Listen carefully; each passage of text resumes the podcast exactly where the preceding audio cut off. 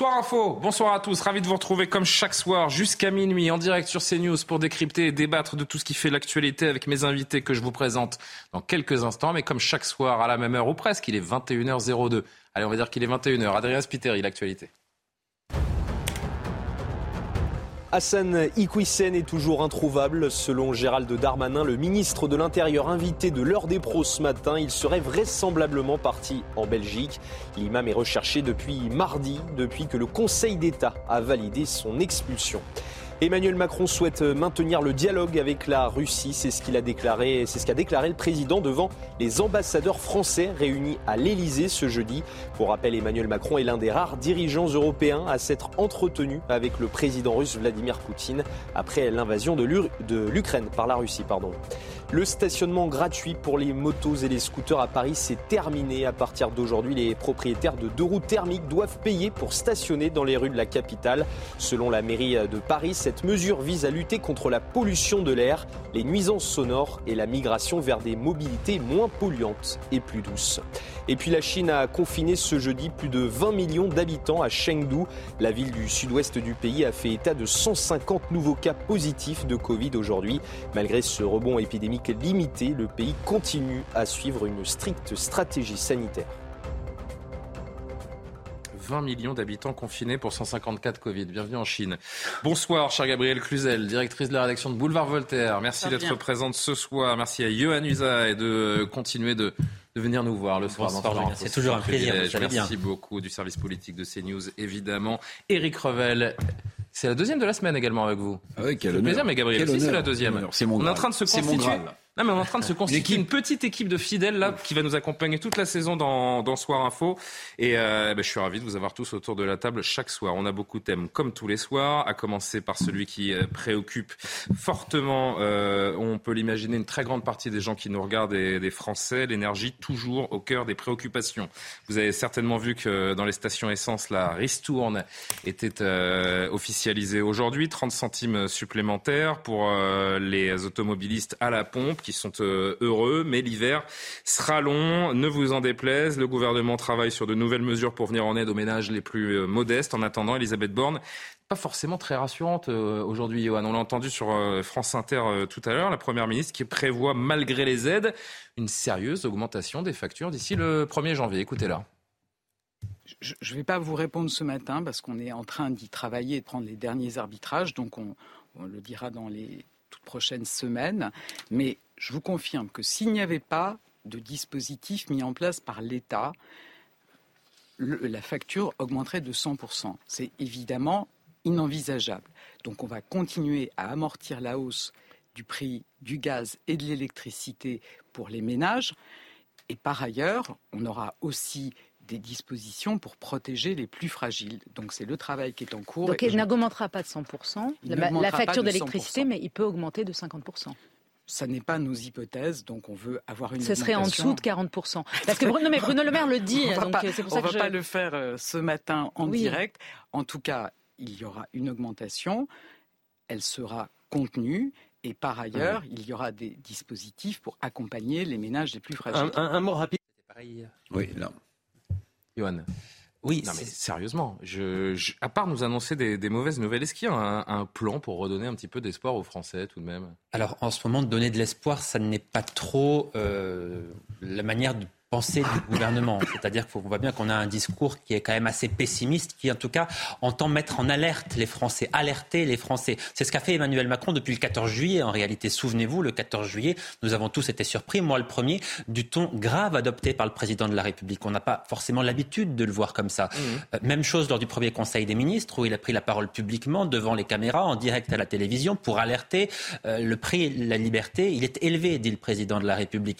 Et on voit effectivement que ce discours discours continue maintenant dans la bouche de la Première ministre parce qu'il va y avoir effectivement plusieurs éléments qui vont arriver au même moment à la fin de l'année. C'est-à-dire que vous allez avoir la fin de la ristourne sur le carburant, l'inflation qui va continuer, un peu moins fortement peut-être, mais qui va quand même continuer. Et puis vous allez avoir la fin euh, des ristournes également ou de ce bouclier tarifaire sur le gaz et sur l'électricité. Parce qu'il faut avoir un chiffre en tête, c'est que depuis un an, depuis octobre 2021 et le début du bouclier tarifaire sur le gaz, ça a coûté 24 milliards d'euros à l'État. Donc l'État dit on n'a plus les moyens de le faire. Le bouclier tarifaire c'est fini à partir du 1er janvier. L'argent magique, ça s'arrête un jour. Donc, les prix du gaz et de l'électricité vont augmenter. Dans quelle mesure, on ne le sait pas. Mais c'est ça le truc, c'est que, en fait, dans trois mois, c'est le 1er janvier. Et personne aujourd'hui n'est capable de nous dire combien nous paierons notre électricité ou notre gaz le 1er janvier. On le saura sans doute dans un mois et demi ou deux mois, effectivement. Alors les Français sont obligés d'attendre, certes, mais on comprend bien que ça va augmenter de manière assez significative. Ça ne sera pas une augmentation de 4, 5, 6% On sera peut-être à 10, 20, 25% d'augmentation. Le gouvernement dit effectivement que le bouclier tarifaire s'est terminé. Il y aura des aides ciblées pour les ménages les plus fragiles, mais on comprend bien que les classes moyennes, là, ne pourront plus être aidées par le gouvernement. Éric Revel, en fait, la France est en train de basculer dans, un cycle d'appauvrissement euh, qui nous paraît aussi euh, irréversible. Bah euh, oui, on, essaie de trouver. En fait, la France, c'est le tiers monde. On essaie de trouver quelques lueurs d'optimisme, mais il y en a pas beaucoup. Alors, il y a quand même, il faudrait quand même que le gouvernement nous explique. Alors, peut-être pas ce qui va se passer sur nos factures, parce que c'est compliqué. Il n'y a pas de boule de cristal, mais comment il va s'y prendre. Parce que je vais résumer deux déclarations plus une. Mhm. Madame Borne euh, a dit, la Première ministre, qu'il euh, n'y aurait plus d'augmentation de la dette et euh, qu'il y aurait en plus la fin, a dit le gouverneur de la Banque de France dans une interview, la fin de ce que vous appelez l'argent magique. Lui, il dit c'est fini le quoi qu'il en coûte. Mhm. Bien. en disant ça, on se demande comment on va pouvoir à la fois rassurer les Français, parce que que ce soit une augmentation de 40%, est-ce que vous vous rendez compte ce que c'est qu'une augmentation de 40% sur une facture d'électricité euh, Alors, deux choses une, bah, il y a les gens qui pourront pas payer. Qui vont être exsangues, tout simplement. Mais qui arrêteront de payer, alors ou bien parce qu'ils feront grève de la du paiement de la facture comme en Grande-Bretagne. Un mouvement qui est en train de naître, ouais, don't pay, ou euh, je ne sais plus exactement le, terme exact, ouais, don't pay. Ou bien parce qu'ils ne pourront tout simplement pas, tout simplement pas payer. Mais sur le fond, quand même, pourquoi on, est dans cette situation? Il faut quand même le rappeler. Parce que Mme von der Leyen, la présidente de, l'Union européenne, qui est en train d'expliquer maintenant à toute l'Europe que le tarif que Bruxelles a mis en place, qui est un tarif de spoliation libérale absolument hallucinant, qu'elle a soutenu, qu'elle n'a pas dénoncé, eh bien Mme von der Leyen, la même, est en train de nous expliquer qu'il faut revoir tout ça parce que, évidemment, ça entraîne un coût d'électricité formidable. Mais la réalité, la réalité. C'est que la France, qui avait sans doute le parc nucléaire le plus souverain. Et on y revient. En fait, on a abandonné cette souveraineté nucléaire au profit. On s'est tiré une balle dans le pied. Et d'ailleurs, je ne sais pas si vous. Ça passe un peu inaperçu. Mais je regardais tout à l'heure euh, sur le bandeau déroulant de CNews. Mhm. Euh, le, chancelier allemand a fait un discours et Emmanuel Macron a souligné la souveraineté européenne que défendait les chanceliers allemands. Mais c'est là le point. Parce que si on ne, retient pas les leçons de ce qui est en train de se passer, mais notre parc nucléaire, il faut le démanteler pour faire autre chose. On est quand même dans une situation. Alors il y a le court terme, vous avez raison. Il y a tout ce que ça va poser comme question de pouvoir d'achat aux Français, et pas seulement euh, à ceux qui sont les plus fragiles financièrement, mais à tout le monde, ça va mmh. poser un énorme souci. Mais qu'est-ce qu'on en tire comme conclusion? On paye toutes nos erreurs, en fait. Euh, on paye toutes nos on paye toutes nos erreurs. Écoutez, avant de vous entendre, Gabriel, quelques Français qu'on a interrogés euh, aujourd'hui dans les, dans les rues de Paris sont-ils inquiets à propos de cette future flambée des, des prix et cette crise énergétique qui couve? On peut ne pas prendre sa voiture éventuellement pour pas aller travailler à cause du carburant, mais l'électricité, je vois pas comment. Hein. S'il y a des coupures, bon, pourquoi pas deux heures, ça peut se gérer. On limite au maximum l'utilisation des, produits électroménagers, on fait tourner les choses la nuit. J'ai des craintes pour cet hiver. C'est mon sentiment général. Malheureusement, sur l'énergie euh, qu'on consomme, on ne peut pas faire d'économie.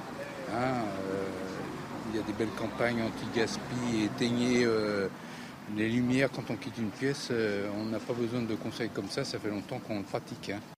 Si vous avez dit que les Français s'exprimeraient de cette façon en 2022, il y a une peur du déclassement. Je disais tout à l'heure, c'est un peu passé inaperçu et c'est peut-être caricatural, mais c'est pas, pas une grande puissance dont on est en train de parler là. C'est un pays du tiers-monde. Ah non, mais c'est pas une peur du déclassement, c'est le déclassement, de toute mmh. évidence, parce que euh, cette description, euh, euh, de, finalement, cette, ces prévisions que font les Français, on va se retrouver comme dans un bouquin de Charles Dickens avec une, une bougie et un grelotté sous un paletot, tel le précepteur pauvre. Non, mais c'est ça le progrès, bah c'est pas chouette. Hein.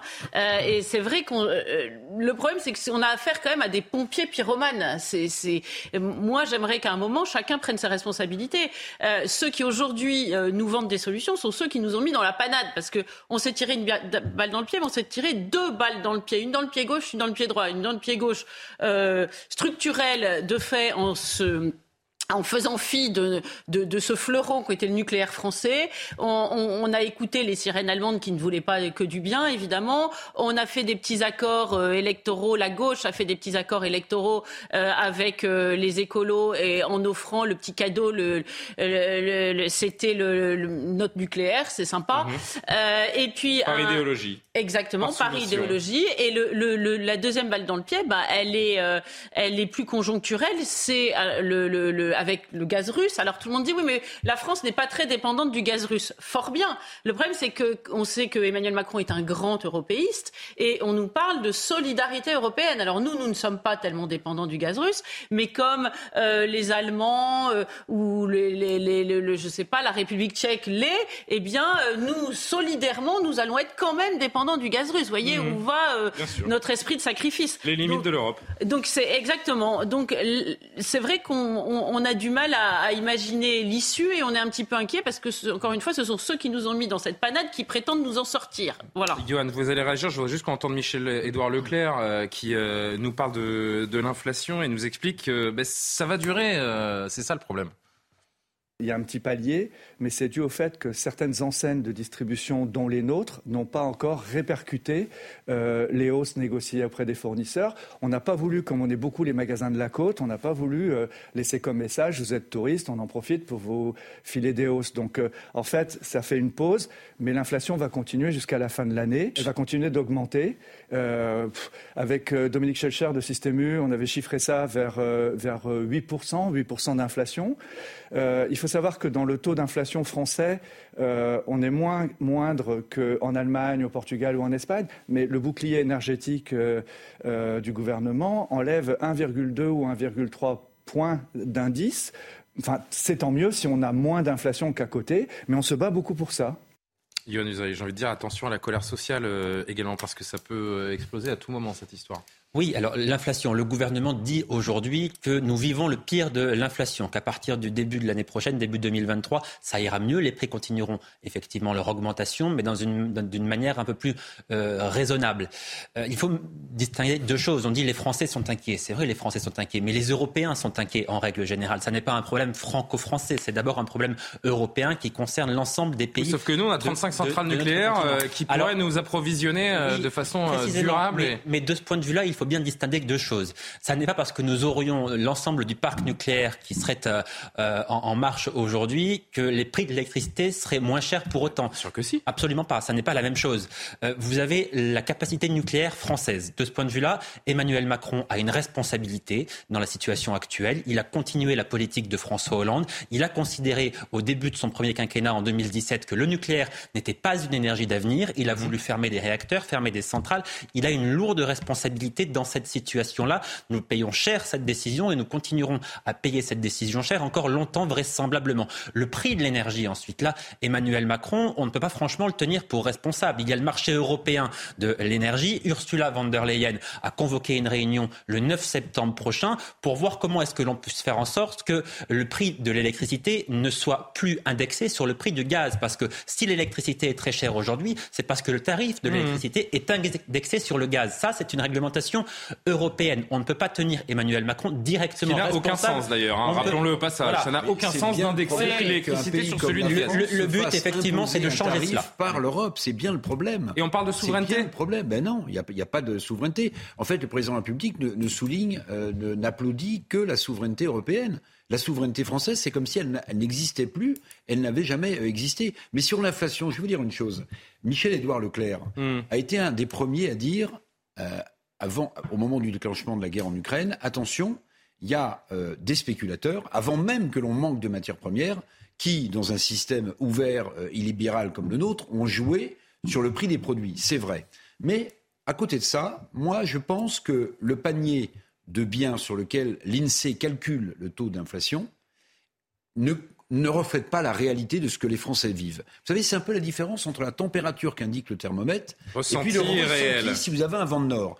Il y a eu une étude, j'en parlais, euh, je crois, hier soir, mais je vais vous la redonner parce qu'elle est intéressante, publiée par Le Monde. Bon, c'est un journal sérieux. A priori. alors, c'est, euh, je crois, euh, IRI France, qui est un cabinet indépendant, qui pendant un an, pendant un an, a pris 40 produits de consommation courante pas l'ordinateur dont le prix baisse et qui rentre dans le calcul de l'indice INSEE. Non, non, non. 40 produits que les Français consomment. Les prix ont évolué et la hausse des prix de ces 40 produits, elle est de combien? Elle est quasiment de 12%. Et ça va continuer de 12%. Donc c'est vrai qu'on rassure les gens en leur disant nous on est plus fort comme d'habitude. Hein. En France on est toujours plus fort. On a le taux d'inflation le plus faible, mais il faudrait regarder dans le détail comment est calculé ce taux d'inflation. Parce que si vous interrogez les gens qui font leurs courses au supermarché, ils n'ont pas du tout l'impression que les prix ont un peu augmenté. Ils ont l'impression que les prix ont explosé. C'est tout à fait différent je me pose une question encore depuis, depuis toutes ces semaines et, euh, cette crise qui, euh, qui couve. Est-ce que, Gabriel, c'est à cause de la guerre en Ukraine, de ce prix de la liberté que nous euh, sommes au bord de l'agonie énergétique ou à cause de nos choix politiques? Non, mais je crois que la, la, la, guerre en Ukraine euh, a bon dos et, euh, et, et, D'ailleurs, on est installé dans ce conflit dont plus personne comprend vraiment la finalité. Plus, personne ne, euh, ne, ne, sait très bien où on en est et on est obligé d'accepter ce mantra, c'est le, c'est le prix de la liberté. Mais vous parliez de l'énergie, c'est deux choses. Il y a le prix et puis aussi les, les risques de coupure. Et ça, les risques de coupure, si j'ai bien compris, alors moi je suis comme tout le monde, j'essaie de, de devenir tout d'un coup une pro de l'électricité. Mais c'est vrai que c'est difficile d'y voir clair, à moins d'être le nez plongé dans, dans, dans l'actualité 24 heures sur 24. Si j'ai bien compris, l'électricité n'est pas stockable. Donc ça veut dire qu'il faut, au moment où il y a des pics de froid, par exemple, ou des pics d'utilisation, il faut une production suffisante à l'instant T. C'est pas parce qu'on a produit avant qu'on peut l'utiliser. Donc en cela, les choix qui ont été faits euh, et qui sont euh, de la responsabilité des politiques qui les ont faits euh, sont dangereux parce que, par exemple, aujourd'hui, on ne jure que par les éoliennes. Hein. Les éoliennes, c'est le, le, le, petit truc à plume des écolos. Eh bien, on sait que s'il y a un anticyclone euh, qui reste un certain temps euh, euh, au-dessus des éoliennes, eh bien, elle ne bouge pas. D'ailleurs, moi, je me suis fait la remarque, il y a beaucoup d'éoliennes, c'est une pollution visible, c'est une, oui, une pollution, visible, hein, visuelle, oui. visuelle, exactement, et visible, forcément, oui. énorme, hein, parce que les, je, dis ça parce que les écolos n'ont que le mot pollution à la bouche, mais la pollution visuelle, elle existe, et pourtant, on ne les voit pas tourner. On compte, nous comptions avec mes enfants les éoliennes qui tournaient. Ah C'était vraiment un grand cri de victoire quand elles tournaient. Donc, je vous cache pas avoir fait un petit tour en Bourgogne cet été où le parc éolien est particulièrement bah dense. Je les ai rarement vus tourner, en ah, effet. Et je, me suis fait la réflexion. J'ai mais à quoi ça sert Si ce n'est alors non mais ceux qui sont contents ce sont peut-être euh, les propriétaires de terrain qui euh, qui ont touché le pactole en laissant s'implanter les, les éoliennes. Mais à part ça. Oui. Faut pas non plus être trop caricatural. Ah bon oui, dans, dans, le sens où euh, le nucléaire, c'est extrêmement important. Je l'ai dit et je vous rejoins là-dessus, Gabriel. Emmanuel Macron a commis une lourde, lourde vous savez erreur. Quand qu'on a été caricatural, Johan On a été caricaturaux plutôt lorsqu'on a, euh, par idéologie, euh, suivi les avis des écolos parce qu'à deux élections, ils ont fait plus de 15%, et qu'on s'est dit, oh là là, il va falloir les suivre, on a crié au loup. Mais au fond, toutes les formes d'énergie ont une part de danger. Je, je suis d'accord avec vous. Et c'est là que je dis qu'Emmanuel Macron a commis une lourde erreur en continuant la politique de François Hollande en disant, le nucléaire n'est pas une énergie d'avenir. Il s'est hmm. trompé, d'ailleurs, il le reconnaît aujourd'hui, puisqu'il a fait volte-face, virage à 180 degrés.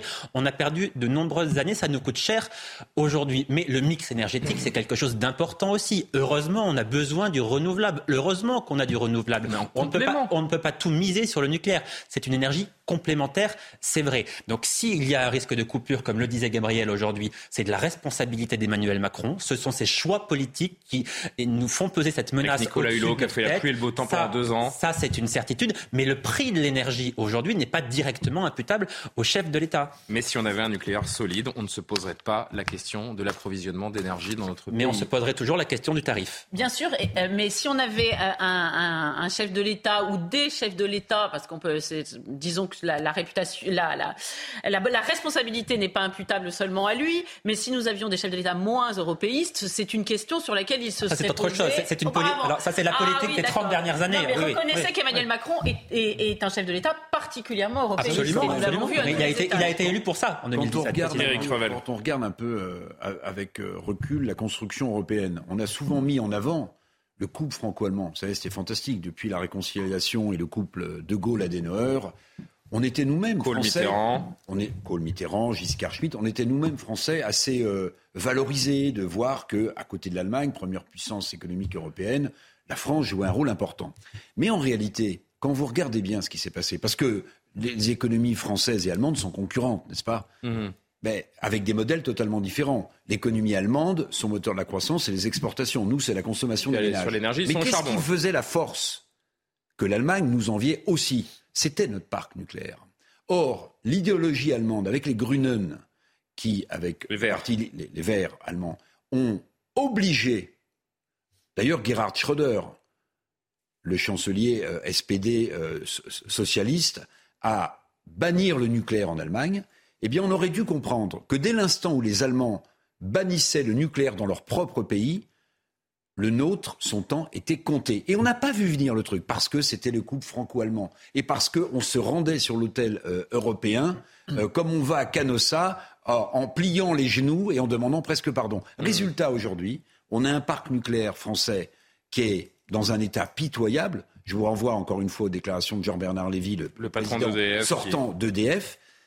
Bah, en fait, les Allemands, euh, d'une façon ou d'une autre, euh, ils affaiblissent l'économie française en ayant agi comme ça, pardonnez-moi, je le dis comme je le pense. Mmh.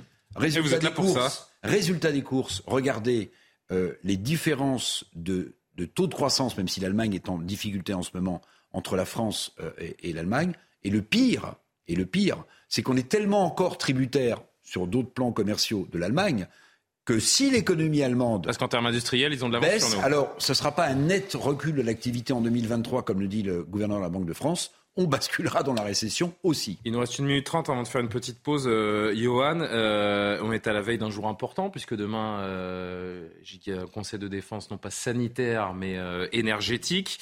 c'est le choix du président de la République de retrouver certains de ses ministres. D'ailleurs, je ne suis pas certain de savoir qui va y participer précisément si vous avez des, infos. Et ce, cette, ce, ce huis clos pour tenter de régler cette crise énergétique, qui va y participer si vous avez un peu plus de détails? Et qu'est-ce qu'on peut en attendre? Oui, alors ce n'est pas l'ensemble du gouvernement qui est convoqué à ce Conseil de, défense. Vous avez l'ensemble des secteurs de, l'énergie, dont les membres du gouvernement. Bruno Le Maire pour l'économie, évidemment, puisqu'il a un rôle à jouer. Agnès, Pannier-Runacher pour la transition écologique, écologique et énergétique, etc. Euh, donc effectivement, vous dites un, jour important. Je ne suis pas certain que ce soit un jour capital demain. C'est le premier Conseil de défense. Il n'y a pas de décision particulièrement attendue. Il n'y aura pas de décisions stratégiques majeures qui, qui seront prises demain. C'est surtout de l'ordre du symbolique, me semble-t-il. C'est-à-dire qu'Emmanuel Macron convoque ce Conseil de défense. On se rapproche du centième Conseil de défense quand même pour le président de la République si on mélange tous les conseils de défense. Hein, euh, mais à, force de tout dramatiser. Euh, c'est finalement tout devient insignifiant avec ces conseils de défense. En, tout cas, en convoquant ce conseil de défense, évidemment, Emmanuel Macron a voulu, on l'imagine, anticiper et prévoir ce qui pouvait se passer dans les prochains mois. Mais il veut aussi, je crois, envoyer un message aux Français en leur disant que la situation quelque part est grave et qu'il faut s'attendre à des mois qui seront difficiles. C'est une manière d'alerter les Français. Et les Français ne sont pas des neuneux. Les Français savent que la situation est compliquée. Ils le euh, comprennent à force qu'on leur rabâche la même chose d'un jour à l'autre. Et surtout, les Français, je pense, attendre un Conseil des ministres avec un compte rendu transparent où on comprend quelles sont les, les propositions et ce qui va se passer. Alors Gabriel qu'attendait pour... Il y a euh, généralement un compte rendu à la fin des conseils de défense. C'est quelque chose qui est possible. Oui, enfin c'est pas un Conseil des ministres où on sait euh, de A à Z exactement tout ce qui s'est passé, tout ce qui s'est dit. Gabriel, on va marquer la pause rapidement s'il vous plaît. Non, non, mais simplement on ne peut pas passer un, deux quinquennats euh, de Conseil de défense en Conseil de défense. Ça devient sur un plan démocratique tout simplement. bien sûr. Compliqué aussi. Mais attendez. Parce que si les ministres, si les députés ne sont là que pour acter de la couleur du papier c'est et, qu'à chaque fois qu'il y a des choses sérieuses, on ne peut pas euh, euh, les laisser les, prendre, les laisser prendre les décisions par ces gens-là parce que c'est trop. Mais tout est voté au euh, Parlement, Gabriel. Eh bien, à ce moment-là, non mais vous savez très bien. Tout est voté au Parlement. Oui, enfin, Johan, vous savez très bien ce qui s'est passé pendant la crise du Covid. Mais c'était voté au Parlement ah, pendant oui, la crise du Covid. C'était voté pour le Parlement. Déjà, le, Parlement s'est contenté d'acter gentiment. Mais parce qu'il avait une majorité, une majorité absolue, ce qui n'est plus le cas aujourd'hui. Mais, le, Parlement valide toujours ces décisions-là. Reconnaissez que cette opacité du Conseil de défense pose un problème oui, d'accord. Très très vite, Eric, euh, la Le problème du Conseil de, défense, qu'il soit énergétique ou euh, sanitaire, c'est que tout ce qui est dit euh, est lié au secret défense. Donc il n'y a aucune transparence. Il y a aucune transparence. Et on nous dit ce qu'on veut bien Et nous moi, dire. à mon avis, on est en déficit démocratique parce que l'Assemblée nationale pouvait jouer un rôle essentiel avec cette crise sociale qui monte. C'était quoi le, rôle essentiel de, de la nouvelle Assemblée nationale? C'était que les Gilets jaunes qui avaient manifesté pouvaient estimer qu'ils étaient mieux représentés avec cette nouvelle Assemblée nationale. Mais en tenant des conseils de défense, on montre que l'Assemblée nationale, quelle que soit sa couleur, sa majorité, ses options, n'a aucune importance. Donc en fait, à mon sens, au lieu, au lieu d'avoir une Assemblée nationale qui peut représenter les colères, on a un chef de l'État qui passe par-dessus l'Assemblée nationale et qui tient son Conseil de défense avec les secrets défense qui vont avec. On a remplacé le mot euh, Covid par le mot énergie et on est parti pour euh, de longs mois euh, de tergiversation. Les Français sont dans le flou, n'y comprennent rien et n'attendent qu'une chose, c'est de savoir combien ils vont payer le 1er janvier prochain. On aura le temps d'en reparler, on va marquer une pause. Gérald Darmanin chez Pascal Pro ce matin. Il se défend, il n'y a pas de problème, l'imam est en fuite, c'est très bien. Tout va très bien, Madame la Marquise. A mhm. À tout de suite pour Soir Info.